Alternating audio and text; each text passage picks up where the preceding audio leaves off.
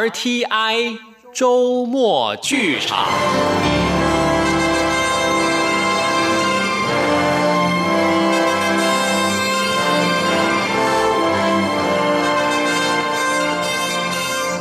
顺治皇帝，龙跃云津，许湘君制作，陈宗岳主述，邓荣荣导播配音，欢迎收听。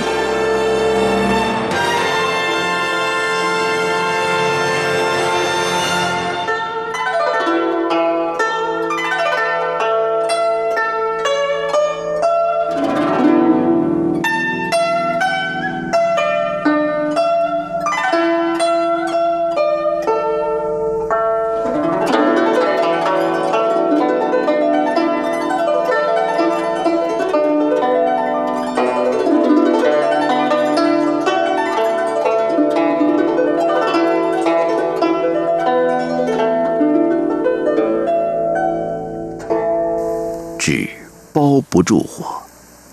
原先瞒着皇太后、皇后和义敬大贵妃的耳语，终于传到了坤宁宫。任皇后如何醇厚朴实，也忍不住了。皇后可以，甚至应该雍容大度，不与妃嫔争戏争宠。可是，董鄂珊瑚不是妃嫔啊。她是襄亲王妃，是皇帝的弟媳妇儿。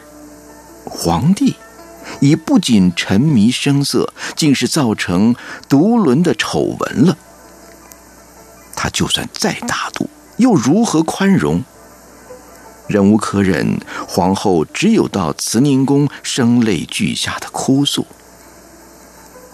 听到皇后连哭带诉，皇太后脸色变得煞白。皇帝跟襄亲王妃，天哪！这是我造了什么孽，弄出这样的丑事来呀？皇额娘，你老人家可得给媳妇儿做主啊！做主？这主叫皇太后如何做法？丑闻遮掩还来不及。怎能大张旗鼓的挞伐谴责，把事情闹得更不可收拾呢？董鄂珊瑚，董鄂珊瑚，岂料这样一个一向令他赞不绝口的可人儿，如今竟做出这样令他痛心疾首、咬牙切齿的丑事来。都说他知书达理呀，一旦伤风败俗，竟一至于此。而皇帝想到皇帝儿子，他的心情更复杂了。皇太后实在不明白，他的儿子已做一个明君自齐的儿子，何以会糊涂到这个地步，在自己身上留下这样的污点？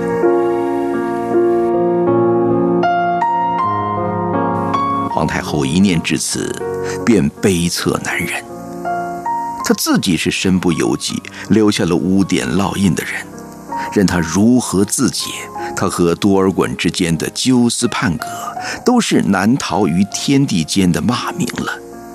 好歹他付的代价，还可上对祖宗，那就是保全了大清的命脉，保护了志玲的儿子。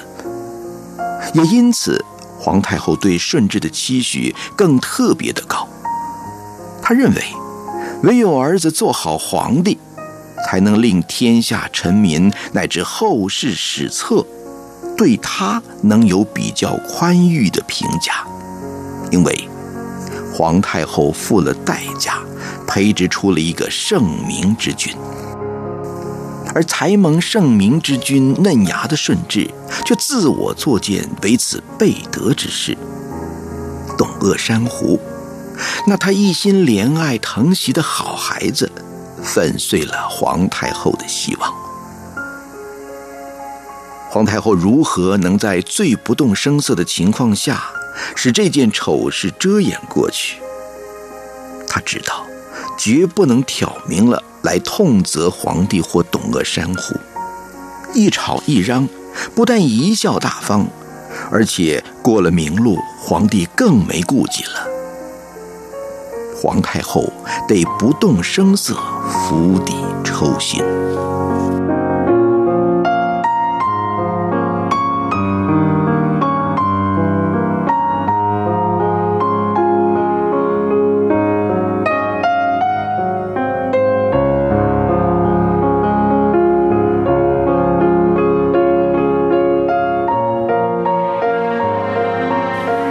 好言好语安慰了皇后一番，又严嘱他谨守口舌，暂且隐忍，不要宣嚷出去，把事情闹大。皇后抹着泪，委委屈屈的告了退。她细细思量，这些日子所见的董鄂珊瑚，一经点破，竟是处处破绽。近日的董鄂珊瑚常常心神恍惚。偶尔喊他一声，就像是受惊吓的小鹿，惊恐万分。以前总是笑晏晏，曲意承欢，如今却总是满怀心事，坐立不安，眉宇纠结，情怀寥落。自己却以为他是因少年夫妇平日虽不甚和睦，一旦小别，总不免悬念牵挂之故。伯母伯郭尔的性情，他是知道的。一旦事发，想到此，皇太后只觉一阵寒栗，告诉自己，一定得在伯母伯郭尔回来之前把问题解决。问题的根源到底出在哪里？皇帝后宫的后妃不下十数人，何以偏偏钟情于不该钟情的弟妇？是否因为后妃虽重，却没有他衷心喜欢的？那，而今之计只有釜底抽薪，找一个他喜欢的人送到他身边，以移花接木，把他的心从董鄂珊瑚身上拉开。否则，以他孤拗偏执的性情，会做出什么来？他想都不敢想。此时，皇太后想到了一个人——定南武庄王的女儿孔四贞。天性，当初怕太过于刺激皇帝，没有把他遣出宫去。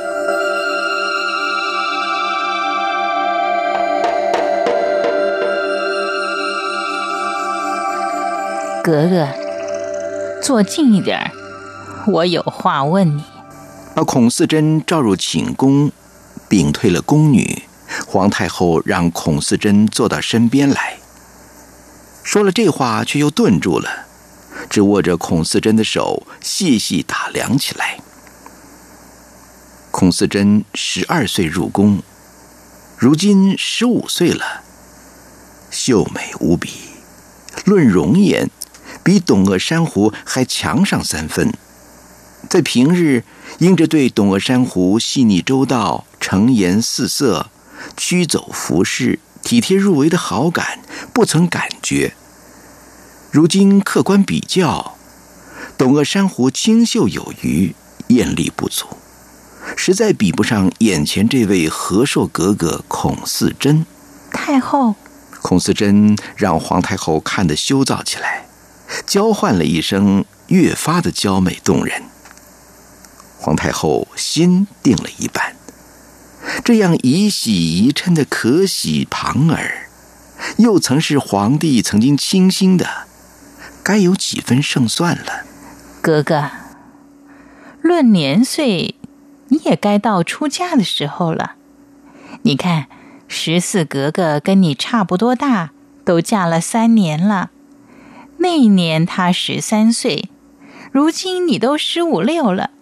老刘你在跟前陪我，怕你心里要怨恨呢。不，奴才不怨恨，奴才情愿一辈子不嫁陪侍太后。孔四贞急急表白，他倒不是全为讨好，以和硕格格之尊下嫁一个偏将，焉能不觉委屈？何况曾经沧海难为水，爱过了当今至尊天子，心目中还能看上谁？还能容得谁呢？我也恨不得你能够一辈子陪我，可是不是这么个陪法。耽误你的终身陪我，叫人骂我是个只顾自个儿的私心，不替你想。深深叹了一口气，皇太后凝视着孔思珍，一字一句的问：“哥哥，你告诉我真心实话，你对那个许了婚的额驸到底怎么样？愿不愿意嫁他呀？”孔思珍听皇太后这么一问，眼圈一红，也叹了口气说：“嗯，那原是我爹爹做主定的，也由不得我说愿意不愿意的话呀。至少是不乐意呀，是不是啊，格格？”孔思珍默默点点头。皇太后如释重负的笑了。好，那我再问你：如果册你为妃，配给皇上？你可愿意？听皇太后这么一说，孔四贞迅速的抬起头来，满脸的惊愕，一时瞠目结舌。太后却不似说笑的神情，非常庄容的问他：“格格，说呀，奴才，奴才。”羞笑着低下头去，又抬眼偷看太后，正碰上太后带笑的目光，他轻轻点点头。用极低的声音吐出两个字：“愿意。”皇太后此时欣慰的拉着他的手说：“格格，我左思右想，怎么样才能不委屈你？当初我想着你已经定了亲，怕闹出事儿来。如今想想，难道为了成全一个偏将，倒委屈皇上跟和硕格格？”为了那事儿，皇上把皇后都废了，可以想得到他有多喜欢你。你呢，大病一场，险些没把小命儿给送了。这中间的情分还用说吗？论尊卑，皇上尊，偏将卑；论情分，你跟皇上有情，与他无情，从哪儿讲也不该委屈了你，成全他。一口气听到这儿，孔思珍这才由惊疑转为满脸的喜色，含羞带笑，更美的不可方物。皇太后心中暗喜，徐徐的说：“当年废后的时候，汉臣提过一个主意，在中宫皇后之外，另外立东西两宫。比方说吧，一宫皇妃，一宫贵妃。”当时皇帝在气头上，而且也没有合适的两宫人选，坚持不肯答应，到底把皇后废了。提起废后，他仍不免心中恻然。平居侧宫，降为静妃的荣贵，如今的消沉憔悴，与当年真是判若二人。最难堪的是，宫中上下竟无一人同情。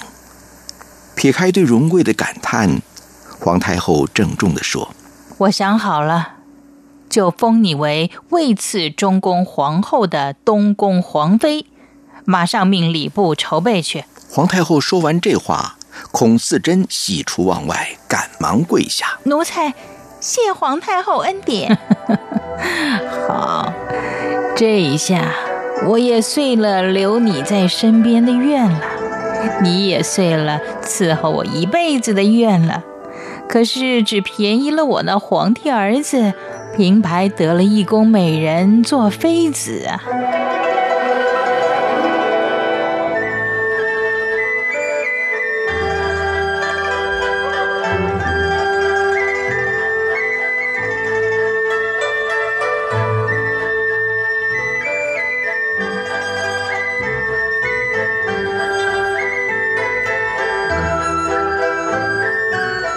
出于太后意外的，是他把这喜讯告诉儿子的时候，顺治皇帝并没有显示什么惊喜，只淡漠的说了一声：“任凭额娘做主。”这一句让太后心里凉了半截儿。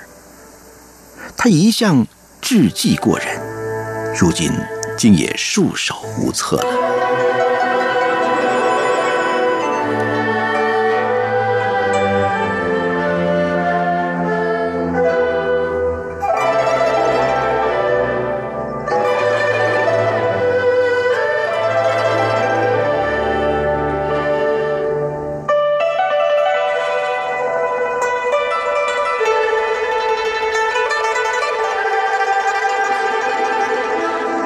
自从军中来了个和硕相亲王，几度简直头大如斗。他真不了解皇帝吃错了什么药，平地一声雷，对年方十五、义无功勋的伯木伯郭尔如此青睐。一封就是别人拼死拼活、冒险犯难、立功无数，也未必拼得到的和硕亲王。这还不说，居然还把他送到自己定远大将军营中来，说是来学对敌经验，以便立功。其实，简直送来了个祸害。最糟的是，自己爵位远比不上他。阿玛吉尔哈朗也不过是和硕亲王啊，讲理他无可理喻，处罚他爵位比自己高。有了他带着头闹，军纪迟废，士气不扬。几次他自作主张，几乎没让郑成功趁隙捡了便宜去。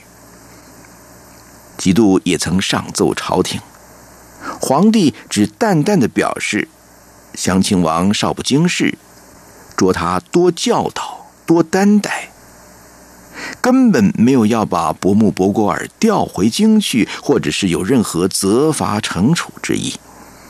直到京中有人来，把京中。相亲王的顶子是绿的的耳语，当笑话说给他听，他这才恍然大悟，原来如此。于是心中更难遏制对伯木博郭尔强烈的不满与不耻。有了这份不耻，几度对伯木伯郭尔就没有当初不得不担待宽容的度量了。对和硕相亲王那炫目的头衔，也失去了因为自己的爵位不及而勉强维持的敬意。他背地里冷哼：“哼，我虽然只是个郡王，好歹顶子是用自己血汗染红的，不是绿的。”挥军渡海，攻打郑成功军队所在的厦门、金门。因为地理不熟，加上清军不按水战，两度败绩，只得退兵，重新整编，以待再战。他这儿痛定思痛，重整军纪，严加训练士卒水战战绩，想要血前耻。而那位和硕相亲王呢，却自觉参与了一次战役，有了作战经验了。要求给他一标人马，归他节制。他要求三千，几度说什么也不答应，讨价还价了半天，只肯给他三百一牛鹿。这一牛鹿不归相亲王之后，成了定远大将军旗下的杂牌军。别人操演战绩，勤练骑射，他们随着主子吃喝玩乐，赌赛行猎。几度是努力的不闻不问的，他牺牲了这一牛鹿，就为了求得个耳根清净，好让伯木伯郭尔能自得其乐，不找他麻烦，让他能专心训练兵马，以图再举。可是谁料到天不从人愿，这一牛鹿军纪败坏到无法无天，尽至于骚扰百姓，擅抢民女。百姓忍无可忍，一状告到了官府，官府不敢处理，把状子转呈到定远大将军帐下。几度怒不可遏，这犯了行军大忌。尤其在这东南沿海，双方呈拉锯焦灼状态，民心至为重要。百姓本是前朝移民，现实情势对清军已极为不利。他好不容易多方安抚，这才能相安无事。这一闹，岂不前功尽弃？当下传令，把肇事者当着申告百姓处死，又把牛鹿额真也以御下不严的罪名杖责之后，例行拘禁。百姓是额手称庆了，伯木伯果尔却觉得扫了颜面，闻报大怒，前来兴师问罪。你这是什么意思？他怒目责问几度，几度冷冷的从暗度中抬起头，淡然的反问：“什么什么意思啊？你杀了我的人，还关了我的牛鹿额针，你的人也不能不守王法律令。百姓告了来，查明属实，我是依法治罪。既是我的人，你你你应该告诉我，由我做主治罪。如果你打算治罪，你治我治，结果不是一样？也也也许我我我说了一半，伯木伯过尔蓦然住口。他是想说，也许他网开一面，但想想又实在说不出口。而几度却不容情，冷笑的说：“也许你不想杀，皇上是叫你来学经验的，我就教你。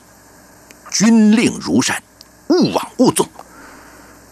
任何人犯了军令，尤其是侵扰百姓、抢掠民女这样的大罪，若不立刻正法，以平民怨，祸害无穷。不但百姓不服。”开了恶例，以后拿什么治别人？你的人我也不想管，但是百姓告来，我不能不管。说到这儿，几度轻蔑的调转头，继续处理公务，竟是把伯木伯过尔撂在一边，全当没他这个人存在。如此，引得伯木伯过尔暴跳如雷。你你这是教训我纵容属下。听他这么一说，几度冷冷的回头，如电的目光盯着伯木伯过尔，然后一字一句森冷如刀的说：“你自己知道，还来问我？”这说的伯木伯郭尔气得脸上是青一阵白一阵。其实他的作威作福。多少是因为自己年纪幼小，这和硕乡亲王的头衔又是恩出自上，皇帝哥哥平白赏的，深恐已因定远大将军重任，远征东南的简郡王几度看不起他，在军中也没有分量，因此下意识的就处处抬出和硕相亲王的招牌。以表示自己的身份尊崇，连几度也比不上。这种心态极幼稚可怜。他自己也只知一味的蛮横的夸饰炫耀，而不知其所以然。以往几度总也百般容忍，不与他认真。如今一旦知道他和硕乡亲王的来历，又加上这一次他手下闹得实在太不像话。便毅然处置，不肯再加姑息了。几度这理直气壮的强硬态度，却大大伤害了他和硕乡亲王的自尊。他厉声的问着：“几度，我一直敬你是定远大将军，可不是怕你，你胆敢如此无礼！”但是伯木伯古尔没想到几度的回答是：“无礼。”哼。礼也得看对什么事、什么人。你，你不过是个郡王，我和硕相亲王当不得你的礼。好，好，好，好，我倒要问问皇上，这是谁定的制度？他不提和硕相亲王，不提皇上还好，一旦提起，几度再也按捺不住，冷笑着说：“告状。”我认输，这一状你是赢定了。听这么一说，乡亲王面露得意之色，可是耳边却听几度冷厉尖锐的话如刀一般的刺来。我怎么能不输呢？我可没有帮我把顶子染绿的福晋在后宫陪皇伴驾。听这么一说，伯木伯过尔不暇思索。兜头一拳打了过去，可是几度久在军旅，交结异能，岂能让他打中？闪身让过，随即架住了第二拳，顺手一推，啪！只推得乡亲王一个踉跄，差点没跌倒。几度笔直，冷然盯着他半晌，用极轻蔑的语气，偏又不疾不徐的一字一字往外吐。哼，打我有什么用？你的顶子又不是我染绿的。你你你你胡说！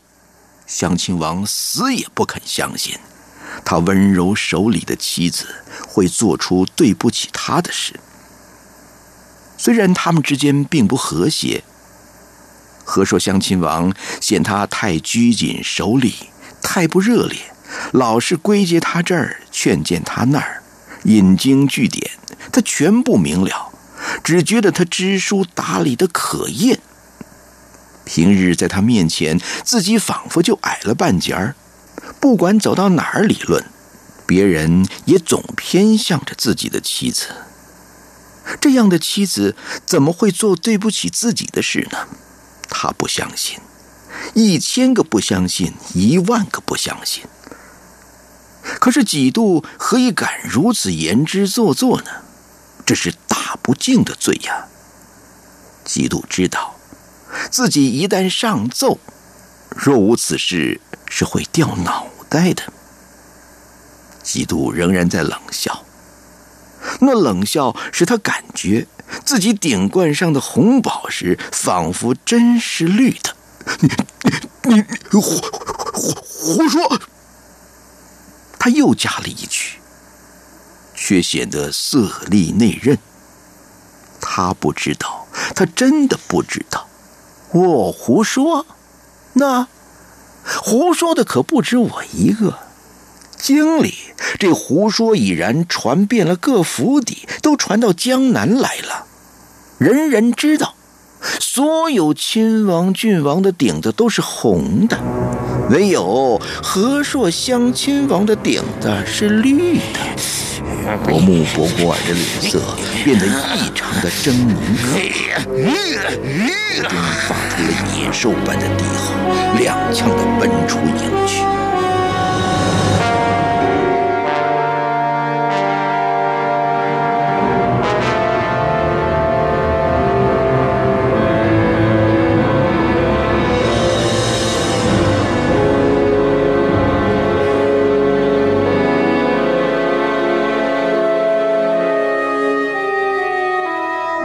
养心殿、坤宁宫、交泰殿和景仁、永和、承乾、义坤、宗翠、除秀诸宫，如今都修复了。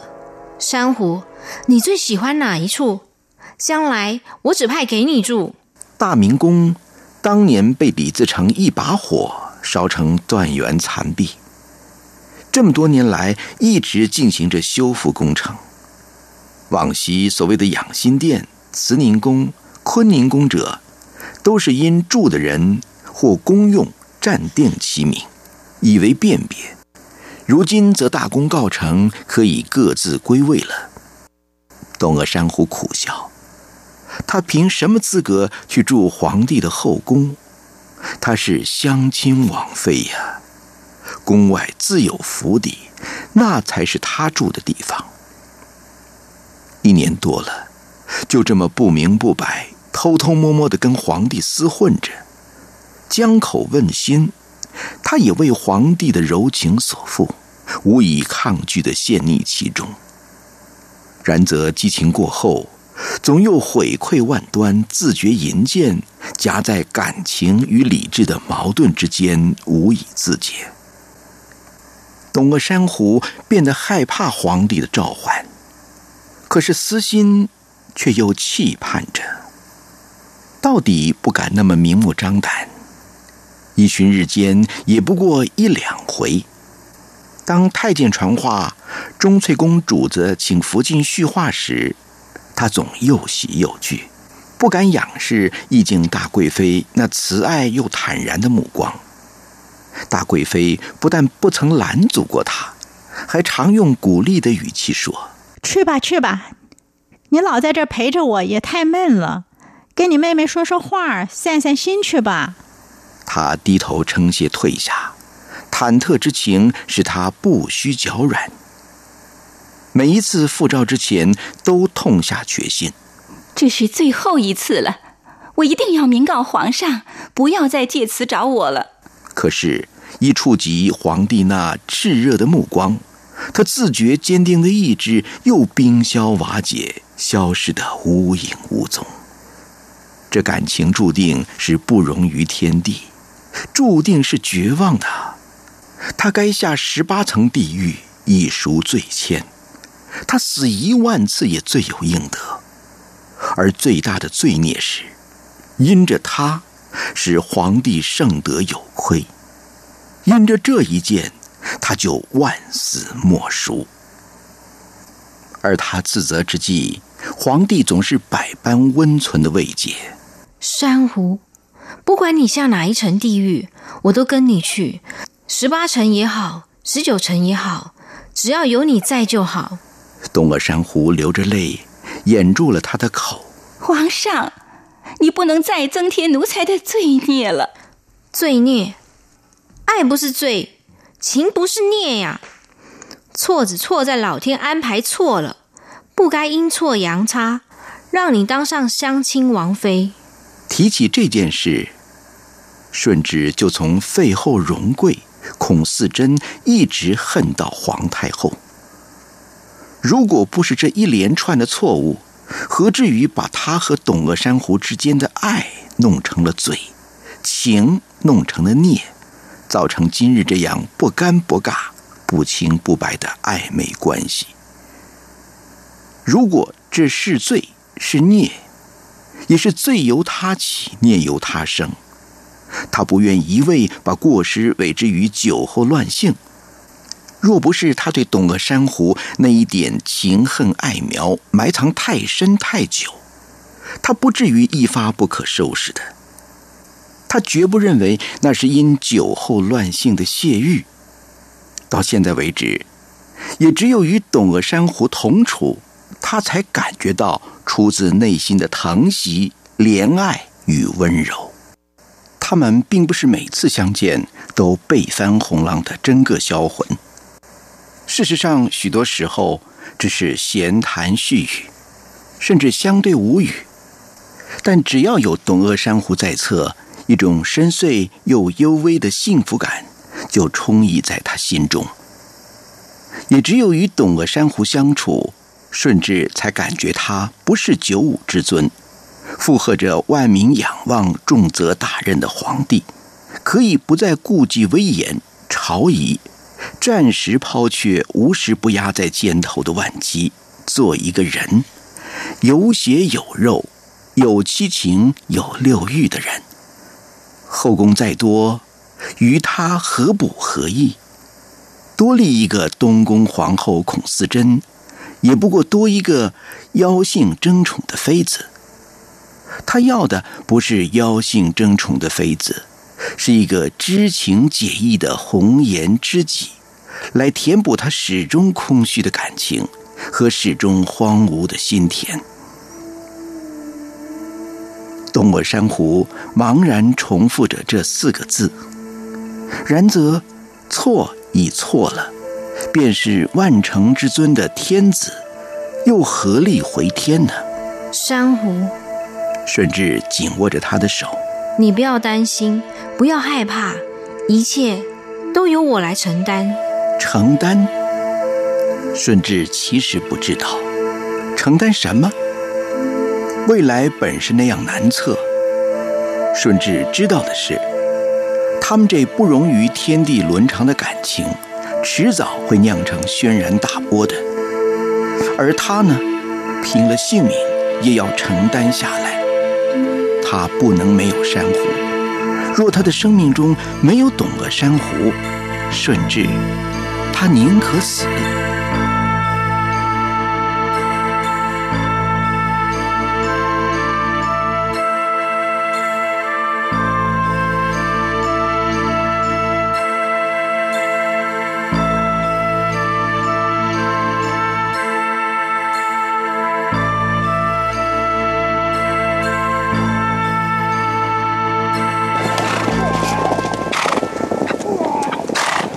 快马一批换一批的载着和硕相亲王，由南向北直驰京师。一路上，他不言不笑，年轻的脸上再不具丝毫稚气，冷肃而沉静的令人生畏。千万条小蛇正吃噬着他的心。他曾自尊自大，他曾骄狂傲慢，他曾因着和硕乡亲王的荣衔而顾盼自雄，目无余子。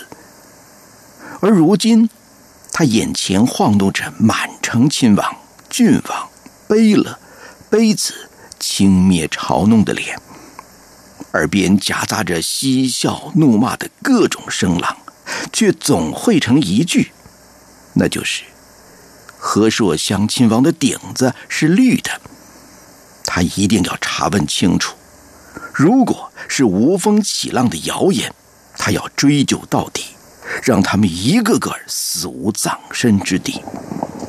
如果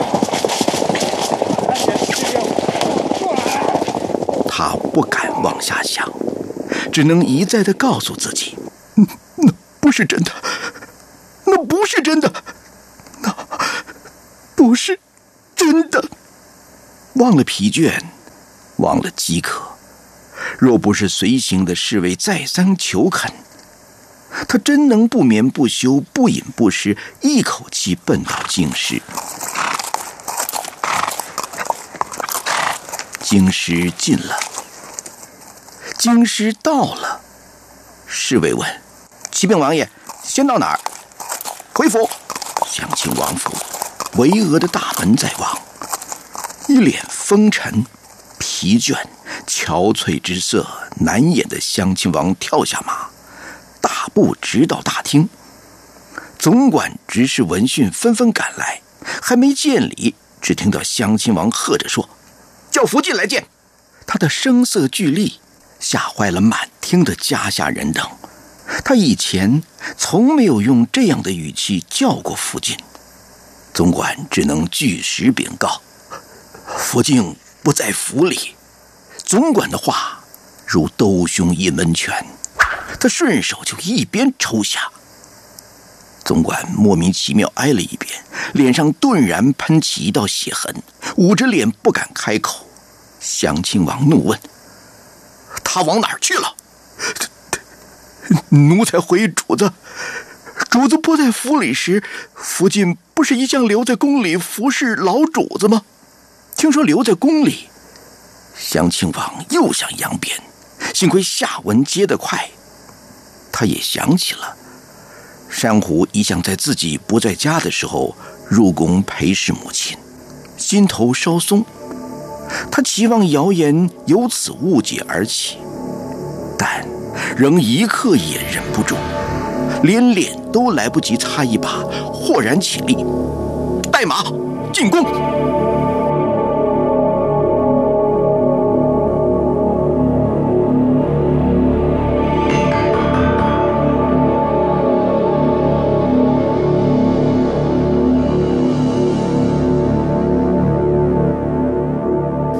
毕竟大贵妃骤然见到久别的儿子，一时惊喜莫名，竟没留心他脸色的难看，笑着问：“怎么没朝没席的就跑回来了？”伯母伯过尔草草行了礼，问说：“额娘，珊瑚呢？”大贵妃犹自嘲弄：“哎，你也没问额娘，先问媳妇儿。”襄亲王面无表情。生硬的又问了一句：“珊瑚呢？”大贵妃这才感觉有些不对。你怎么啦？珊瑚呢？问话不改，语气又生硬而粗暴。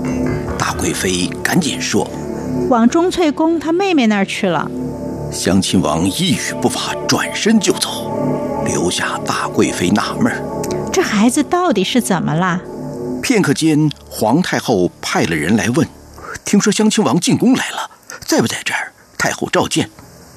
一经，大贵妃说：“才来又走了，到中翠宫巡福进去了。”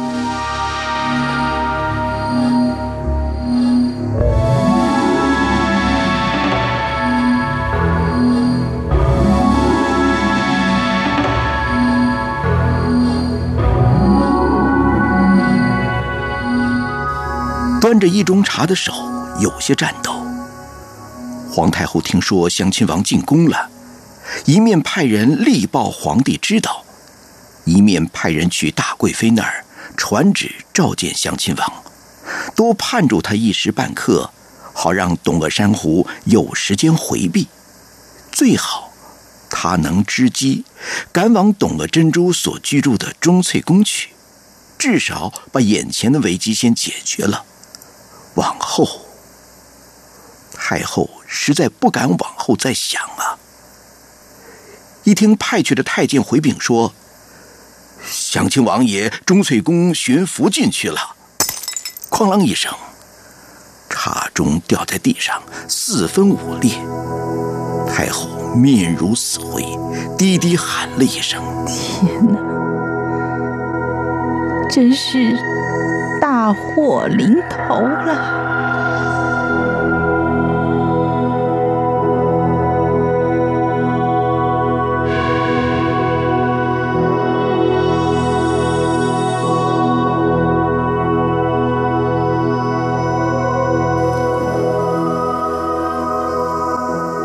气冲天的襄亲王又急又快的步子直向钟粹宫去，走到半路，却忽然想起什么，转身向皇帝日常居住的养心殿后殿冲去。快到殿门时，一群人正自门内出来，他一眼就看见了太监环视的董鄂珊瑚。一切都证实了，董鄂珊瑚顿然脸色苍白，失了血色。而董鄂珊瑚如纸般的苍白，却使得襄亲王自判决了命运的悲愤与绝望中醒来。襄亲王目光冷厉，青筋紧绷的痉挛着，使平日年轻稚气的脸变得那样凌厉狰狞。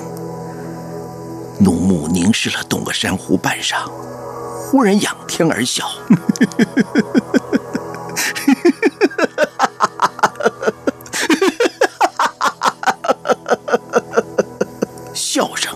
带着冷酷与绝望，步步向前进逼。王爷，董鄂珊瑚瑟缩的往后退着。他从来在伯木博古尔面前是昂然着力的，他从来是站在情理法都立得稳稳的立场的。他们婚姻不和谐，他不快乐，但他知道，伯木博古尔多少是顾忌乃至于畏惧他的。就算伯木博古尔再粗鲁、再蛮横，东鄂珊瑚没有在他面前退缩过，因为他不必。他知道自己理直气壮，他会因不屑或懒的理论掉头而去，但。他是胜利的，他知道。可是，如今天理、国法、人情，哪一样容他理直气壮的昂然着力？他是不贞不洁的淫妇，退无可退，避无可避。董鄂珊瑚甚至不敢迎上那双布满红丝、悲愤、冷厉。又带着死灰般绝望的目光。王爷，东鄂珊瑚低低的喊着。此时他的背已抵住墙了，太监们谁也不敢喘气儿，不由自主的让出路来，让襄亲王逼到离他一尺的近处。此时的董鄂山湖反而镇定了，不再开口，闭目待死。那是他罪有应得的惩罚。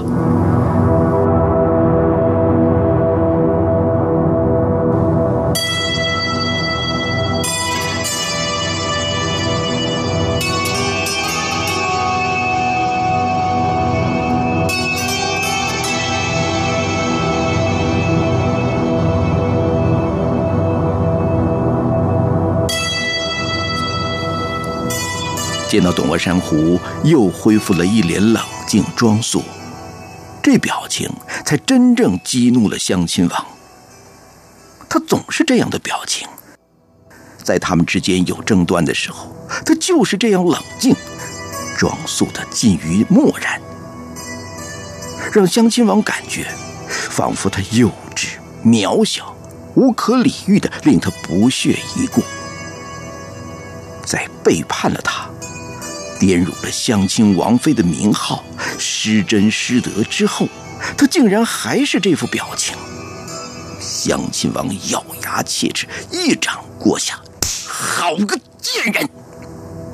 董个珊瑚没躲没避，苍白如纸的面颊上顿然浮起了清晰的红色掌印，人也跌倒在地，一缕鲜血自口角秘密沁出。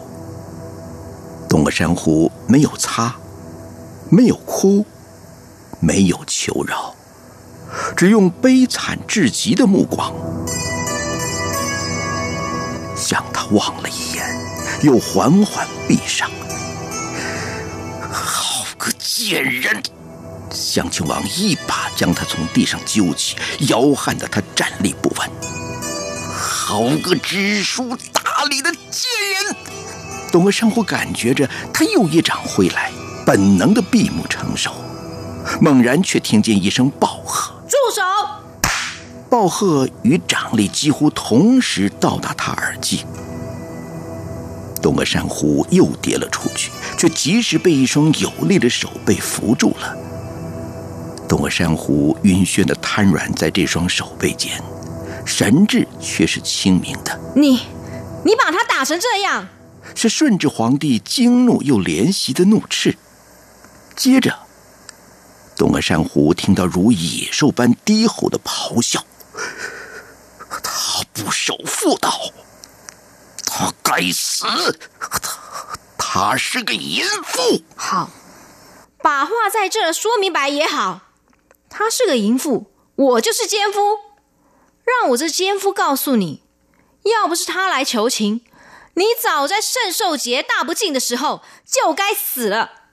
他这淫妇是为你求情才当上的。顺治皇帝一口气儿说到这儿。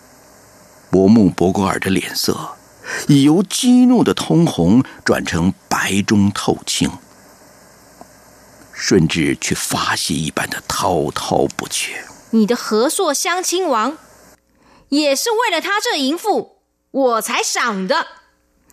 你在嫉妒军中闯的祸，换了别人早死了一百次了。你知道吗？就因为襄亲王福晋不想守寡。我才容留了你，你不奉旨私自回京，又该当何罪？听顺治皇帝讲到这儿，襄亲王崩溃了，疯狂的扑向东阁山虎，要死，要死，一起死！我要用你的血洗红我的绿顶子！一记又脆又响的耳光，掴到了襄亲王脸上。要死，你自己去死！我索性告诉你吧，过几天是七夕，那一天是我封珊瑚为妃、正式定情的日子。不，你去准备贺礼吧。不，不，皇上，不！东个珊瑚哭出声来哀求。他不是不知道，这段情、这件事将有可怕可悲的后果，但不是这样的。无论如何，该受惩罚的是他，不是乡亲王啊！此时的伯木博郭尔木然的瞪视着他，仿佛不知道发生了什么，又仿佛不能相信所发生的事。他脑中一片空白，到意识慢慢回复时，乡亲王他怨毒的目光。直直的射向顺治和董个珊瑚，这种眼神竟然让他二人为之寒栗。接着，伯木伯郭尔疯狂而空洞的笑声，夹杂着让人感觉毛骨悚然的嘶喊声。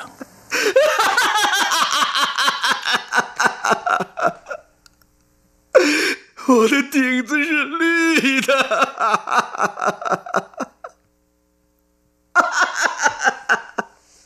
我的顶子是绿的，是绿的，哈哈哈我的顶子是绿的。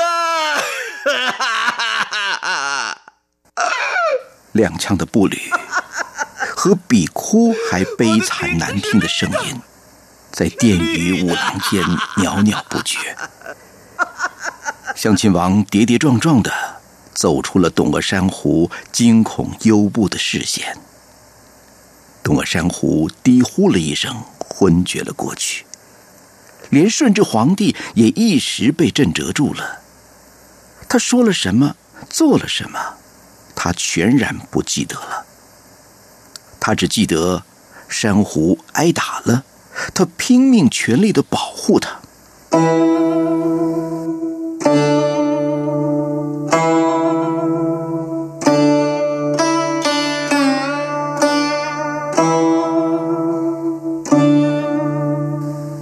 周遭鸦雀无声，不目不过耳早已远去。那悲惨凄厉的声音，却依然在他们耳边回荡，回荡。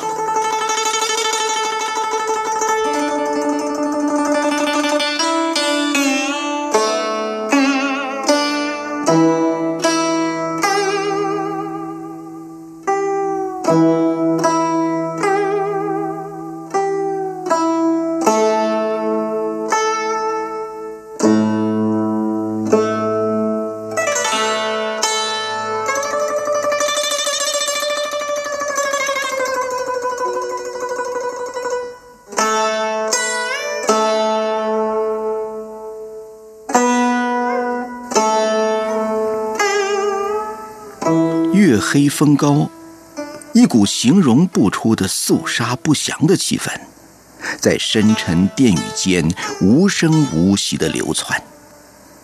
每个人都心中隐隐不安，又谁也说不上来。那种恐惧不实质、不具体，又确实沉沉的压在每个人的心上。谁都不知道，也不敢说会发生什么事。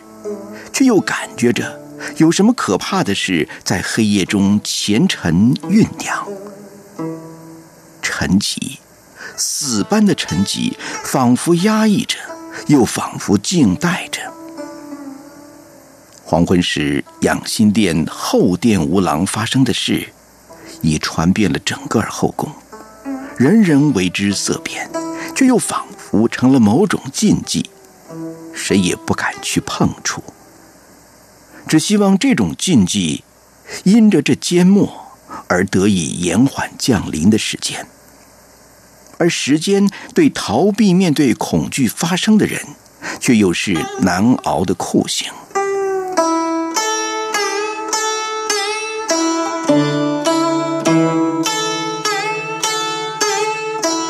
东阿珊瑚第一次夜不归营，甚至皇帝不让他回去。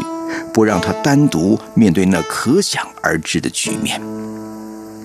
皇太后、大贵妃必然很快会知道发生在这儿的事故，他们会怎样对待？制裁珊瑚？顺治不知道，但是他绝不愿珊瑚单独去面对、去承担。真正是同命鸳鸯。顺治想起了《诗经》中的白华：“鸳鸯在梁，及其左翼。”他也必须伸出手臂，把珊瑚紧紧拥抱在怀里，不让珊瑚受到任何的伤害。东阿珊瑚苍白的脸，始终没有回过血色来。珊瑚自襄亲王离开后，就一直沉默的、恍惚的敛眸坐着。一开始还珠泪连连，后来连泪都没有了。这一切发生的太快，快到珊瑚几乎串联不起来，眼前只闪烁着片段。吴良辅气急败坏，领着个小太监在暖阁外禀报：“奴才禀万岁爷，襄亲王进宫寻福晋来了。”那时候他们正在下棋，珊瑚猝不及防，顿时不知所措。只听皇帝惊疑地问：“有这回事？”来自太后宫中的小太监回道：“太后命奴才来禀万岁爷，和硕襄亲王爷已经到了大贵妃的宫里去了。”又是一惊，太后，天哪！时间却由不得他细想，立持镇定，向皇帝说：“奴才马上赶到钟粹宫去，也许还来得及。”该来得及呀！岂料阴错阳差，却在养心殿门外的吴郎间，与襄亲王无可回避的狭路相逢了。珊瑚无法回想完整的情节，只记得薄暮薄过尔那张狰狞扭曲的脸。悲愤怨毒的眼，和一声声仿佛从四面八方挤压而来的咒骂，声声入耳。贱人，贱人，淫妇！然后，然后他的脸颊烧灼般火辣的疼痛，眼前直冒金星，人整个摔倒到地上，旋即又被揪起，面对着那张他不敢面对狰狞的脸。他摇撼着他，热气直喷到他脸上，牙缝中蹦出狠毒的话语，声声入耳。好个知书达理的贱人！珊瑚只能闭目等死。他知道，襄亲王绝饶不过他，他只有等着承受。然而，是一双有力的臂膀维护了他。然后。都发生了什么呀？伯母伯过儿走了，那凄厉的嘶嚎，那踉跄跌冲的身影，皇帝一定做了什么，说了什么，但珊瑚什么也想不起来。愿想，也不敢想啊。而最令珊瑚害怕的是，是。还没有完结，珊瑚不知道，却确定会来的后果正步步逼近。